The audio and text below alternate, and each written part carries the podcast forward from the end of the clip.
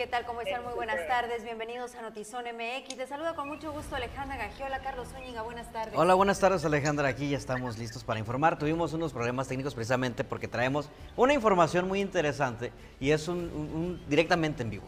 Pero... Vamos precisamente con nuestra compañera Ana Lilia Ramírez, quien desde las tijeras y en esta marcha nacional exigiendo justicia nos informa. Lili, adelante. Buenas tardes. ¿Qué tal? Muy buenas noches tengan todos ustedes. Me encuentro precisamente en lo que es la Fiscalía General de la República, donde alrededor de 150 personas, no todos ellos son reporteros, algunos ciudadanos. Le voy a pedir tantito a mi compañera que haga un paneo para que se dé cuenta, exigiendo justicia por el asesinato de dos de nuestros compañeros. Margarito Esquivel Martínez y nuestra compañera Lourdes Maldonado, resultados la semana pasada. Lugar se encuentran realizando pues algunas lecturas, exhortando a las autoridades nacionales, estatales, el esclarecimiento de estos dos asesinatos. Y es que la violencia ha ido en aumento en Baja California, ya no respeta a ningún gremio. Cuando no son los doctores, son los comerciantes, lo que nos comentan, y esta vez nos tocó al gremio periodístico. Pedimos un llamado, me incluyo porque yo también soy periodista, y nos mataron a dos nuestros compañeros, exigimos a la gobernadora que no nada más diga que hay un fiscal especial, que diga quién va a ser el fiscal especial para la investigación y el esclarecimiento y que dé con el asesinato de los, responsables de este asesinato. En el lugar se encuentran estas tres personas. La verdad, nosotros nos sentimos muy conmovidos porque es muy difícil protestar, pero a la vez trabajar bueno, han estado también algunos sectores de la sociedad que se han unido a estas protestas. Seguimos a la gobernadora, deje de ser gobernadora bloguera y queremos resultados, que se dé con los responsables del asesinato de nuestros compañeros Margarito Martínez Esquivel, asesinado el 17 de enero, nuestra compañera Lourdes Maldonado, asesinado el pasado domingo. Nos vamos a acercar un poquito. En el lugar que se están realizando algunas protestas, nuestros compañeros reporteros que nosotros cubrimos. Y ellos están de alguna manera exigiendo al gobierno federal, al presidente Andrés Manuel López Obrador, que señala que es un ambiente político, pero no es un ambiente político, se trata de la vida de dos personas que se dedicaron por años al gremio periodístico. Así es como se está viviendo, marchamos de la glorieta a las tijeras, la glorieta de independencia, como se dice, pero la verdad nos sentimos muy conmovidos porque se acercaron personas de la sociedad civil que vienen a apoyarnos sido momentos muy difíciles para todo el gremio ah, de reporteros, de periodistas, porque no dan resultados en el tema de las investigaciones, porque no nos han dicho, porque no hay detenidos. Eso es lo que pedimos y bueno, todas estas protestas nos unimos nosotros a la par, la ciudad de Tijuana, Ensenada, Tecate y Mexicali, pero desde muy temprano estuvieron realizando protestas, movimientos con compañeros reporteros que se unieron a nuestro duelo en Baja California. Esperemos la gobernadora entienda que debe de dar resultados. Dime, Alejandra. Este, se perdió bastante tu audio cuando hiciste la toma para ver eh, a, las personas que se estaban manifestando. Ahí en donde está la toma ahorita, que sí te escuchamos mucho mejor. veo que hay pancartas, veo que hay que pancartas y que hay otras exigencias, además de solo el esclarecimiento de, de estas asesinatos brutales. Veo que, la, que los periodistas están exigiendo una investigación en particular. Estamos exigiendo, pues obviamente, el esclarecimiento de estos asesinatos y que pare la violencia en Baja California. Voy a acercar un poquito para ver si quieren que se puede escuchar.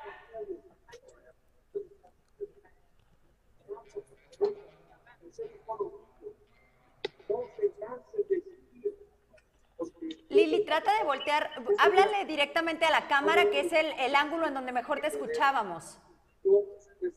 ¿A la cámara directa? Sí, sin voltear la imagen.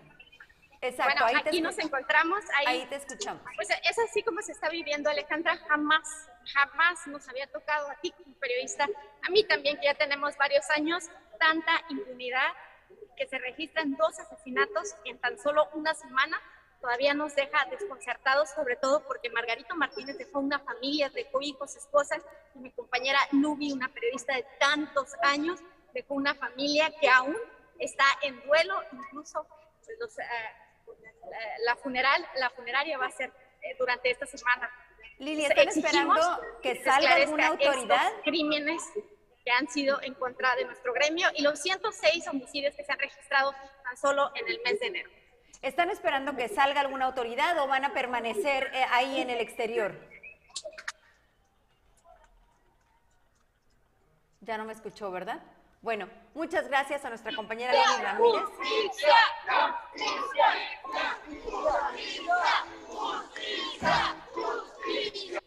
Dejamos esa imagen de exigencia de justicia. Eh, ya no tuvimos la oportunidad de conocer si la marcha eh, continuaría. Ahorita vamos a entablar nuevamente comunicación con ella. Pero bueno, ya veíamos las imágenes y son claras, Carlos, y llama la atención también y lo que hemos dicho desde el primer día, hoy es el gremio periodístico, pero es la sociedad en general la que está fuertemente golpeada. Ayer que les decíamos tener esta sensación de pesadez, de enorme tristeza, pensaba en la corporación policíaca. ¿no? En todas las veces que les toca a ellos ser víctimas de la inseguridad, víctimas de la impunidad, porque aún estando dentro de la corporación policíaca, aún cuando te toca la puerta de tu casa, no hay esclarecimiento en los hechos, no les dicen quién mata a sus compañeros. Entonces es verdaderamente doloroso y, como decía Lili, bastante conmovedor el darnos cuenta que como sociedad nos unimos a este grito exigiendo que no más excusas, que no más videos, que no más va a haber un fiscal que todavía no está asignado y sobre eso vamos a platicar en un momentito. Ya lo único que cabe, lo único al lugar es una explicación seria y profunda de quién mató a nuestros compañeros. Yo solamente me pregunto cuántas marchas por la paz, cuántas marchas de exigencia de justicia, cuántos eh, movimientos de asociaciones civiles para exigir paz en la, en la ciudad de Tijuana? ¿Cuántos encabezados en medios internacionales se necesitan que rehagan referencia a Tijuana sobre una ciudad violenta para que la autoridad realmente se ponga a trabajar? Lejos de discursos, lejos de pésames, lejos de comentarios de, o el mensaje clásico que ya todos nos sabemos que es trillado, el de estamos trabajando en coordinación ya, ya estuvo bueno yo creo de, de estos mensajes, de esos comentarios. Es momento de actuar, de dar resultados, de realmente ver cómo están operando y trabajando cada una de las corporaciones. Tenemos 2.000 elementos de la Guardia Nacional recién llegados a Tijuana. ¿En dónde están? ¿Nada más resguardando las escenas del crimen? Pues digo, porque eso lo hace la policía, la policía municipal, que es preventiva. ¿Qué están haciendo realmente? Yo creo que aquí también hablamos de transparencia. ¿Qué hacen las corporaciones? ¿Qué hacen las autoridades y los que dirigen esas autoridades para frenar cada uno de los temas que les competen? Prevención, el tema de detenciones o de investigación y bueno, pues el impedir que sigan asesinando o callando las voces de quienes decimos las cosas como son. Y en esto que y en esto que mencionamos del discurso, del bla bla bla, pues todos hablan. Todos han tenido algo que decir al respecto, por lo menos todas las figuras a las que volteamos a exigir justicia y sobre esto vamos a platicarles a continuación. Sí, y bueno, pues quien habló también sobre el tema el día de hoy fue el general Gilberto Landeros, quien recién nombrado secretario de Seguridad en Estados Unidos, en, Baja California, el estado de Baja California, eh, ya, ya se apareció ante los abogados de la ciudad de Tijuana y en un intento de hablar con los medios, a pesar de su breve tiempo que dijo que tenía, esto fue lo que nos comentó.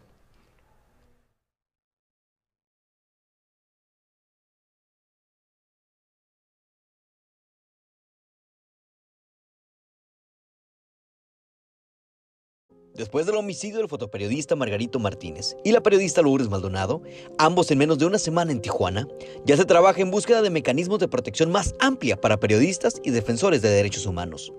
Crear instrumentos muy precisos de coordinación a nivel Estado y a nivel todos los municipios. ¿Para qué? Para que no únicamente en ese evento, hay gente de derechos humanos, hay gente que requiere acogerse a ese beneficio, de que le, que le proporcionen protección, entonces buscar instrumentos precisos de quién le debe dar ese instrumento. El general Gilberto Landero sostuvo este martes un encuentro con abogados del Colegio de Abogados de Tijuana y al salir, aunque dijo tener prisa, atendió a la prensa y afirmó que se busca una coordinación entre los municipios de Baja California para proteger a quien lo requiere a través de un sistema. Que haya una estrecha coordinación en todas las instancias, en todas las policías. ¿Para qué? Para que si sale de un municipio a otro, se giren esos ordenamientos hacia otro lugar. Entonces, mediante eso y ya aspectos técnicos que por secrecía y por protección a la gente, pues no se lo podemos señalar. Eso quiero también que me entiendan. Además de los homicidios de dos periodistas en Tijuana, Landero reconoció que su preocupación es no cumplir con la expectativa que tiene la ciudadanía de Baja California sobre su persona. La responsabilidad para mí y la preocupación es no cubrir las expectativas de lo que espera la ciudadanía de un servidor. Entonces, haré todo mi esfuerzo para cumplir esas expectativas. Por eso hay diferentes opiniones. Dijeron, ¿cuándo? ¿Cuándo? Yo no soy una persona que hablo del vamos a hacer. Yo soy una persona que me gusta hablar de resultados. Sobre el caso de Lourdes Maldonado, el general comentó que este corresponde a la Fiscalía General del Estado, pero aún así trabajarán coordinados. ¿Coordinación en la investigación con respecto a ella, señor? ¿Cómo va? La investigación, le digo, la lleva directamente la Fiscalía. ¿sí? ¿Por qué? Porque inclusive las solicitudes que existían de protección, todo, pues las llevaba otra dependencia. Esta dependencia como tal entró ahora el día primero, ¿sí? Pero haremos todo el esfuerzo por crear los mecanismos para que todo, para eficientar lo que esté de mi parte y turnar, coordinar con otras instancias para que cada quien haga lo que les corresponde. De esa manera seguiremos o mejoraremos la seguridad y cumpliremos lo que espera el pueblo de nosotros.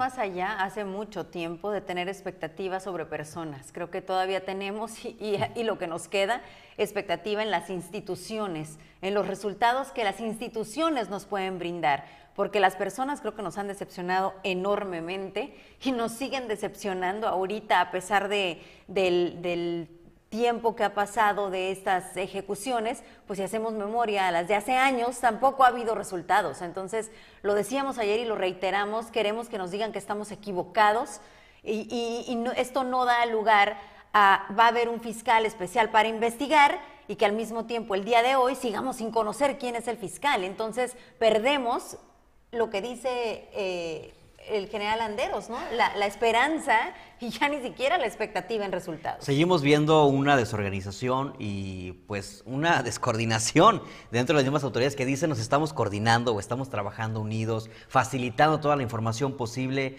pues no vemos un resultado como tal. Y que además, ya lo comentaba en la mañana en unos enlaces con, compañeros de, de medios nacionales, creo que esa coordinación tuvo que haber sido antes, tuvo que darse antes. Hablan ahora de que se, analiza cómo eh, llevar lo que es de forma específica el protocolo de protección, de cómo enlazarse con el resto de las corporaciones. ¿No tuvo que haberse hecho eso anteriormente? Es, muy doloroso. No solamente con los casos de Lourdes y Margarito, sino con otros casos. Pero es súper doloroso que lo menciones así, Carlos, porque el ver que hoy se voltea a ver el programa y hoy se reconoce como fracasado cuando dos vidas se perdieron cuando Lourdes desde cuándo dijo no puedo llegar a mi casa porque no me siento segura, requiero de protección, es impresionante, es inaudito y tenemos por supuesto comentarios del auditorio.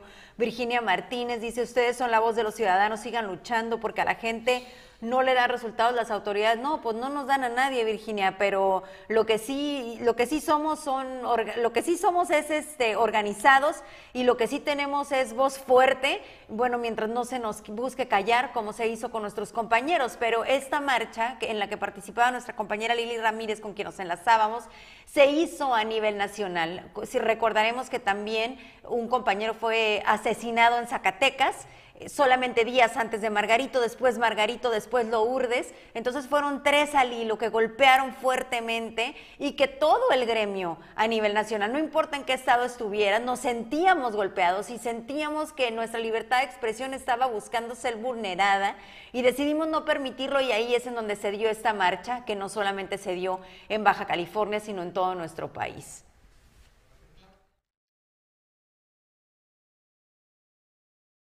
No esperó la oportunidad y le volvieron a preguntar en la mañanera sobre este caso, Alejandra, ¿no? Sí, efectivamente, el presidente Andrés Manuel, Andrés Manuel López Obrador, y la verdad es que en la mañanera, por supuesto que los periodistas lo cuestionan sobre esto, porque nadie podemos olvidar, a pesar de que él insista que la línea de investigación va en otro sentido y seguramente puede ir en otro sentido, pero ¿cómo olvidamos esta imagen y la voz de nuestra compañera pidiéndole al presidente de México que pusiera atención a lo que estaba sucediendo en Tijuana porque ella sentía su vida en peligro. Entonces aborda el tema esta mañana.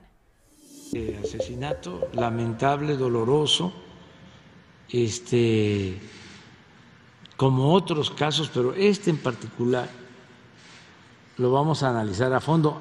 Y decía yo, porque ayer estaba viendo, ¿no? Y como son tiempos de sopilotes, eh, hablaban de que aquí estuvo la compañera en efecto. Y estuvo aquí haciendo su denuncia, como vienen todos, porque hay libertades, y me gustaría, pero no para nosotros, para los que estamos aquí o para los eh, de medios de información, que esos saben lo que sucede, lo que pasa, que actúan de manera tendenciosa, los que no están de acuerdo con nosotros, eh, nunca los vamos a convencer, o va a ser muy difícil convencerlos. Pero sí me importa mucho el que la gente se entere, que los que nos ven conozcan qué fue lo que sucedió, porque este, no se contextualiza, no se dan los antecedentes, nada más es, qué barbaridad, otro crimen más, claro, lamentable realmente nos duele. Eh, pero, dice, fue a pedir protección al presidente. Y miren lo que pasó. Como si no lo hubiésemos atendido a la compañera, como si no nos hubiese importado y se dejó sin protección, porque esa es la idea que quieren proyectar de manera perversa. Entonces, ella vino aquí el 26 de marzo del 19, ya eh, cerca de tres años que estuvo aquí.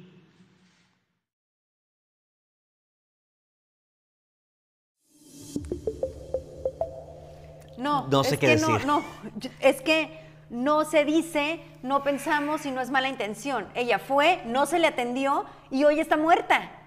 Hoy está muerta.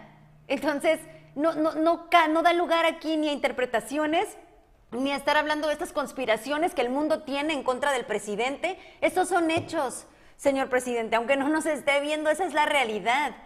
No, esto sucedió y, no, no se le dio atención entonces, pero no se le dio atención en Baja California y no se le dio atención a una adscrita a un programa de protección a periodistas en el que te inscribes porque sientes que tu vida está en peligro. Entonces me parece increíble que, que el discurso sea este. Lo único que puedo rescatar de lo que dice el presidente hoy es que sí se va a investigar y que sí le interesa mucho que se llegue al fondo del asunto. Fuera de eso es absurdo que aún en un momento tan trágico esté pensando en qué van a decir los sopilotes, que es como le llama a la gente que según él eh, en su imaginación está todos los días en su contra. Yo, yo, yo no quiero eh, decir un comentario que nos pueda meter en, conflicto, pero sí puedo decir, señor presidente, no todo el mundo, no, no creo que todas las mañanas, eh, como decía alguien en, en, su momento, se levante con las ganas de decir, hoy voy a joder a Andrés Manuel López Obrador y voy a matar a chorrocientas mil personas en la República Mexicana, incluidos periodistas. Dudo mucho que alguien se levante con esa mentalidad solamente por atacarlo o atacar al partido al que pertenece. No me cabe en la cabeza. Existen persona, personas que quieren hacer daño a otras personas físicamente, pero utilizar hechos tan lamentables, donde se está hablando de una vida humana, para levantar la bandera política y decir es que me están atacando políticamente, híjole, creo que sí es muy delicado y creo que sí es de analizarlo, porque sí está... No quiero hablar de más.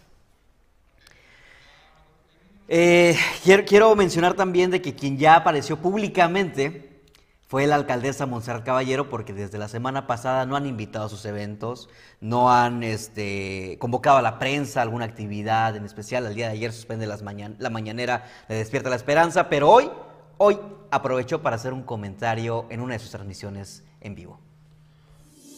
Si bien es cierto, tenemos muchas problemáticas en Tijuana, diversas de infraestructura, de seguridad, con hechos lamentables que ustedes han conocido a lo largo de esta semana, también es cierto que la vida en Tijuana debe seguir, debe seguir y debemos de procurar justicia por las personas que ya no están, pero también debemos procurar un ambiente saludable y sano por las generaciones que vienen.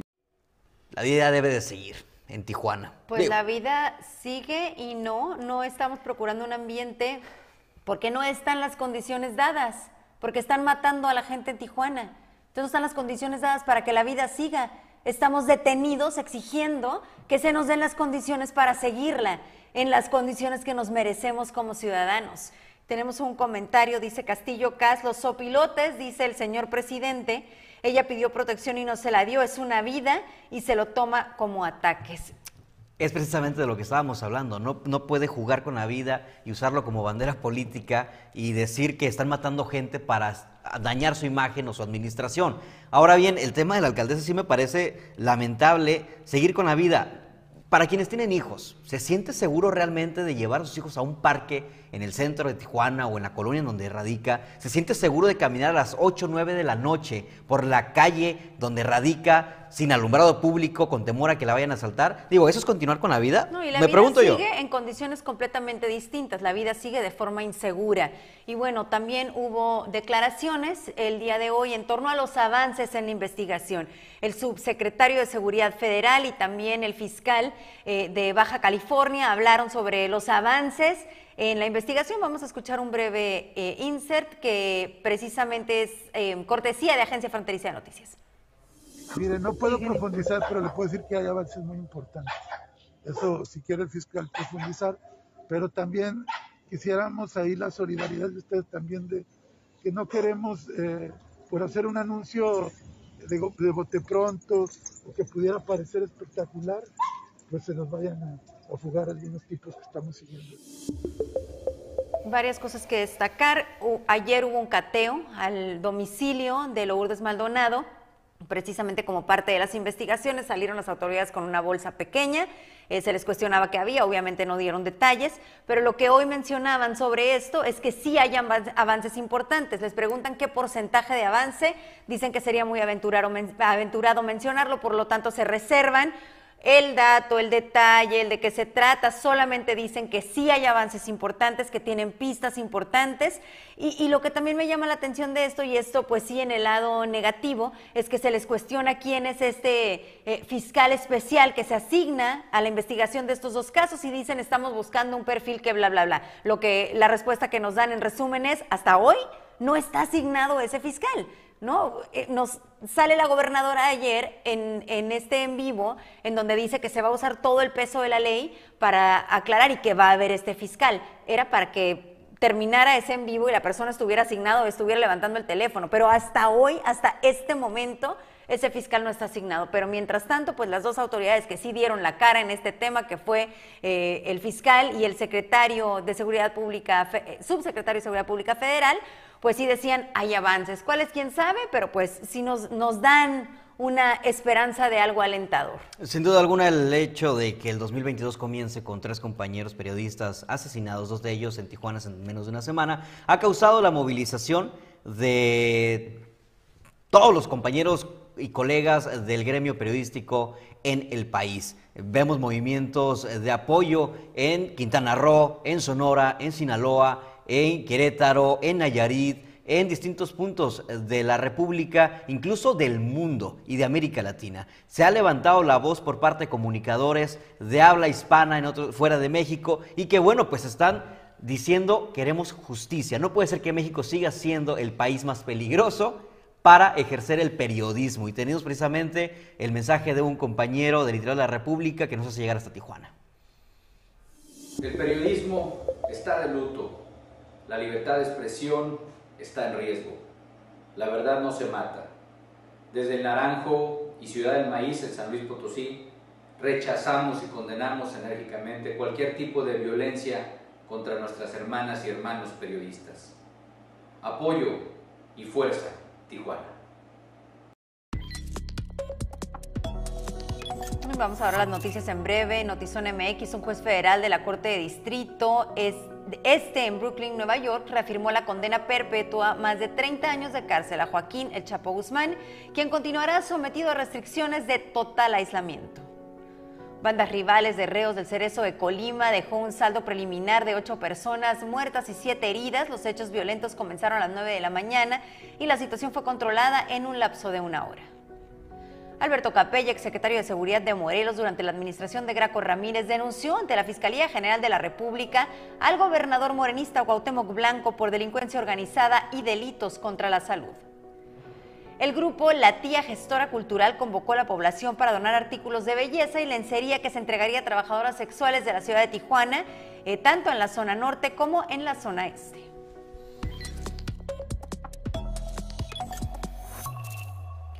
Bueno, y en, y en, otra, en otra información, y vamos ahora al área de Santa Fe y esta zona que en cuanto a tráfico ha sido y es bastante complicada, primero por la gran cantidad de personas que, ahí habitan, eh, porque las vialidades no estaban preparadas cuando construyeron todas esas casas, después por la obra que se inició y hasta hoy no se ha podido terminar, y ahora esta es la novedad.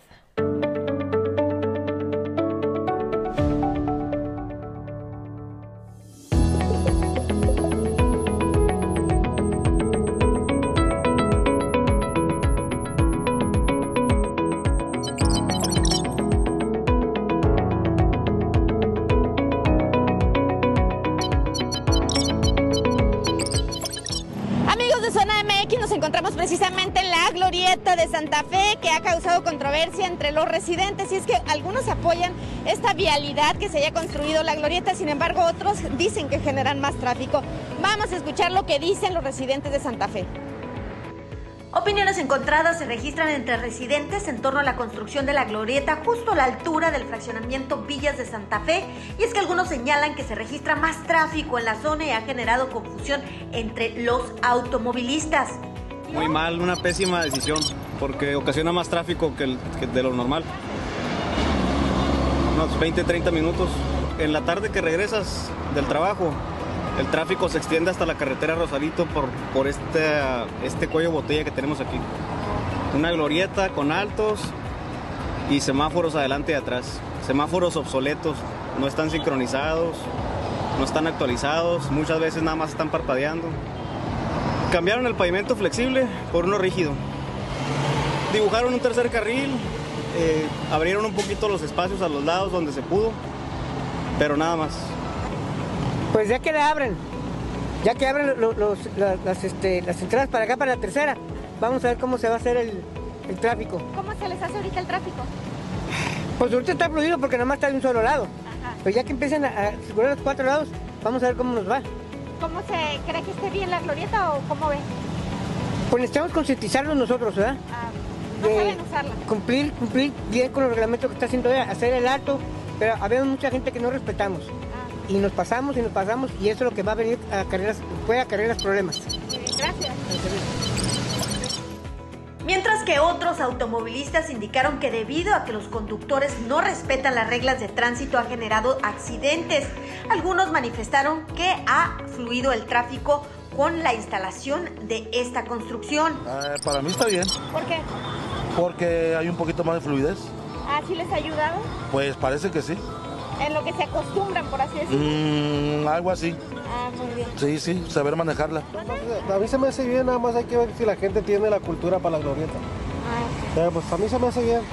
¿Y cree que la tengan? No creo, la verdad. ¿eh? No creo, porque se ponen a hacer alto a media, a media glorieta. Pues acabo de regresar y se ve que parece que todo bien. En un recorrido por la zona que realizó Zona MX, aún están en los últimos detalles de construcción. En el lugar no existen señalamientos viales y altos, por lo que cruzar por el Boulevard Rosario y el entronque del Boulevard Santa Fe es peligroso. Los automovilistas en muchas ocasiones no ceden el paso a los transeúntes, pese a que hay líneas amarillas, señal de que deben dar el paso a los peatones. Incluso días atrás un automovilista se accidentó dentro de la glorieta, pues siguió el camino en recta que anteriormente era la vialidad del Boulevard El Rosario. Los automovilistas aún desconocen cómo se circulará con la nueva glorieta y debido a ello los autos se amontonan. Autoridades municipales aún no han realizado una campaña vial de cómo se transitará por la zona. A través de un boletín, el gobierno del Ayuntamiento de Tijuana informó que la construcción de la glorieta de intersección del Boulevard Rosario y Paseo de Santa Fe fue seleccionado entre las mejores cinco alternativas viales para desahogar el tránsito que se acumula en la zona. Sin embargo, hasta el momento no está completamente terminada y el denso tráfico en Santa Fe continúa. Ahí lo tiene el sentir ciudadano de los residentes de Santa Fe. La única cosa que sí coinciden que se debe de hacer una reingeniería de vialidad, pues el tráfico continúa en horas pico y durante todo el día. Por este lugar tiene que haber un semáforo, señalan, porque los conductores no se paran para que los peatones puedan cruzar esta vialidad. Con imagen de Tania Hernández, informó para Notizona MX, redefiniendo la información. Ana Lilia Ramírez. Thank you.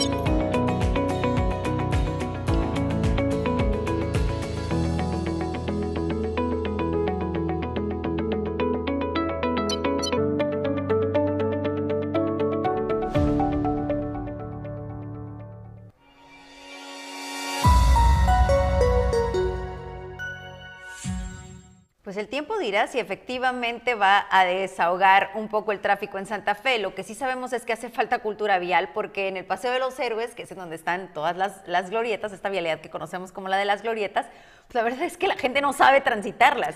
Y recuerdo que había un momento que ya los quitaron, no sé por qué, pero que estaban los letreritos literal con las flechas de cómo tenías que utilizar la glorieta, porque a veces la gente viene pegada a la misma y tratando de atravesarla toda para dar vuelta a la derecha, cuando realmente pues es de sentido común. Si vas a, transitarla toda, te quedas pegada, si vas a salirte en alguna, te vas por el carril del medio, si vas a dar vuelta a la derecha, te vas por la extrema derecha. Pero la verdad es que esto no sucede en la práctica.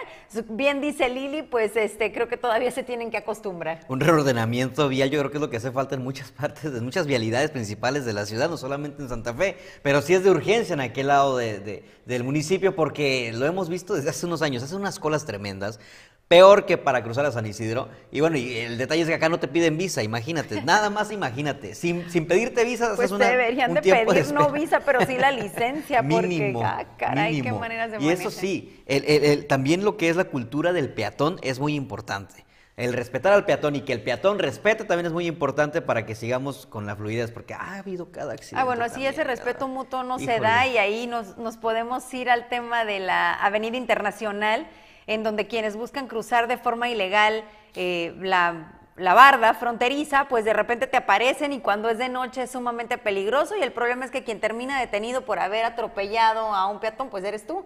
Cuando pues no es una vialidad de cruce de peatones, ¿no? Simple y sencillamente nunca te debe de cruzar una persona por enfrente en esa zona. Yo creo que también aquí lo que hace falta es que la autoridad informe de forma detallada y puntual y previa a los propios residentes, porque de pronto apareció esa glorieta y vimos el accidente que ocurrió justo a días de haberse, todavía ni se inaugura y ya, ya, tuvieron su- ya tuvo su primer accidente, ya la estrenaron y es por falta de este tipo de señalamientos, es por falta de este tipo de comunicados también que se hacen llegar por parte de la autoridad. Lo único que hace el gobierno es, esto va a ayudar en, en fluir el tráfico, en desahogar el tráfico, pero ¿y qué más, no?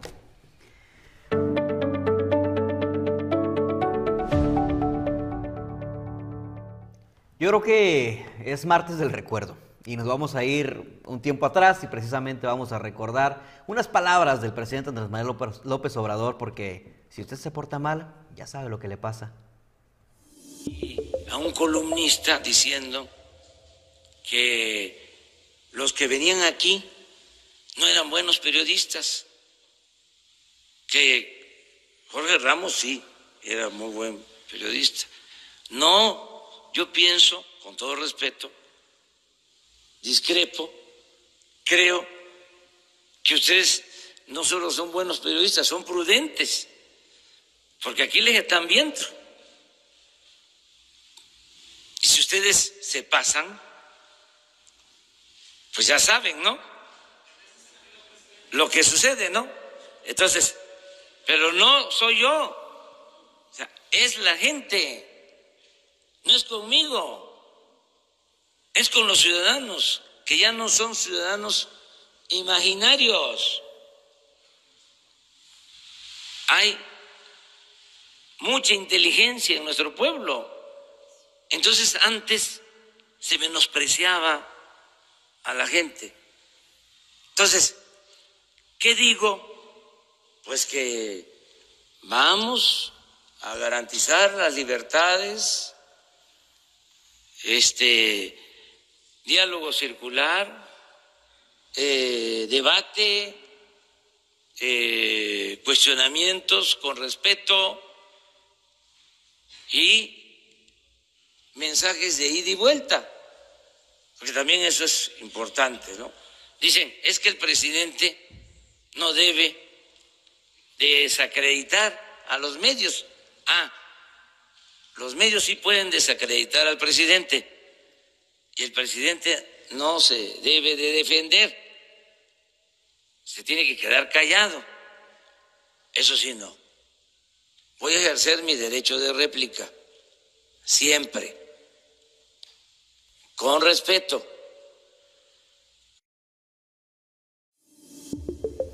En, declaraciones desafortunadas del- desde el 2019 y declaraciones desafortunadas hoy, el presidente se llevó definitivamente las palmas. Hay que ser prudentes porque si no, ya saben lo que les pasa. Pero eso sí, vamos a respetar la libertad de expresión y de opinión de los medios de comunicación. No sé cómo tomar ese doble mensaje en donde, bueno, también dice y cuestiona, ustedes sí pueden criticar, señalar, juzgar o hablar del presidente, pero yo no puedo expresarme. Y Bueno, puede expresarse y lo hace todas las mañanas, muy a nuestro pesar. Tiene casi dos horas para expresarse todo lo que quiera. Es más, ya sacó hasta la sec- sección esta de quién miente, ¿no? O algo así, este, una sección en donde trata de desmentir encabezados o publicaciones de los medios. Bueno, es su derecho de réplica. Cada quien tiene sus formas de exponerlo a la ciudadanía, pero eso sí, son mensajes que pudieran tomarse incluso como amenaza, pero algo que queda muy claro es de que pues uno no se puede quedar callado. La víctima no le queda, pero en un momento eh, tan delicado para la, para la libertad de expresión, en un atentado tan franco para la libertad de expresión, escuchar que el presidente diga, este, pues si no, casi casi si no se portan bien ya saben cómo les va, es verdaderamente lamentable.